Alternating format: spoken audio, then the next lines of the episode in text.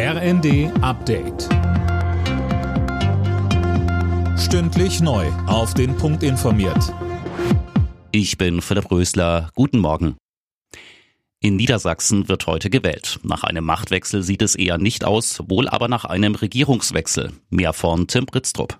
In den letzten Umfragen vor der Wahl lag die SPD von Ministerpräsident Weil deutlich vor dem Koalitionspartner CDU mit Spitzenkandidat Bernd Althusmann.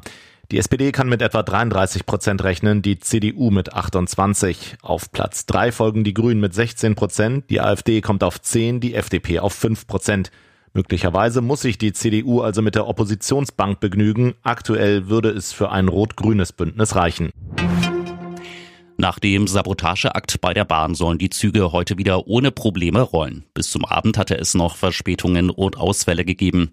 Unbekannte sollen gezielt Kabelverbindungen zerstört und damit gestern den Funkverkehr lahmgelegt haben. In der EU sollen in diesem Winter offenbar bis zu 15.000 ukrainische Soldaten ausgebildet werden. Die beiden Einsatzhauptquartiere werden in Deutschland und Polen sein, berichtet die Welt am Sonntag. Axel Bäumling.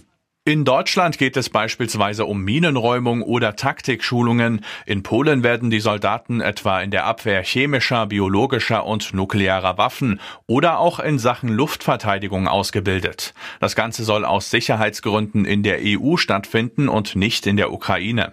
Das Mandat für den Einsatz gilt zunächst für zwei Jahre. Künftig kann die Zahl der Auszubildenden auch noch erhöht werden. Im Topspiel der Bundesliga hat der FC Bayern eine 2 zu 0 Führung verspielt. In der Nachspielzeit konnte Borussia Dortmund noch zum 2 zu 2 ausgleichen. Die weiteren Ergebnisse Leverkusen Schalke 4 zu 0, Bochum Frankfurt 3 zu 0, Mainz Leipzig 1 zu 1, Augsburg Wolfsburg 1 zu 1.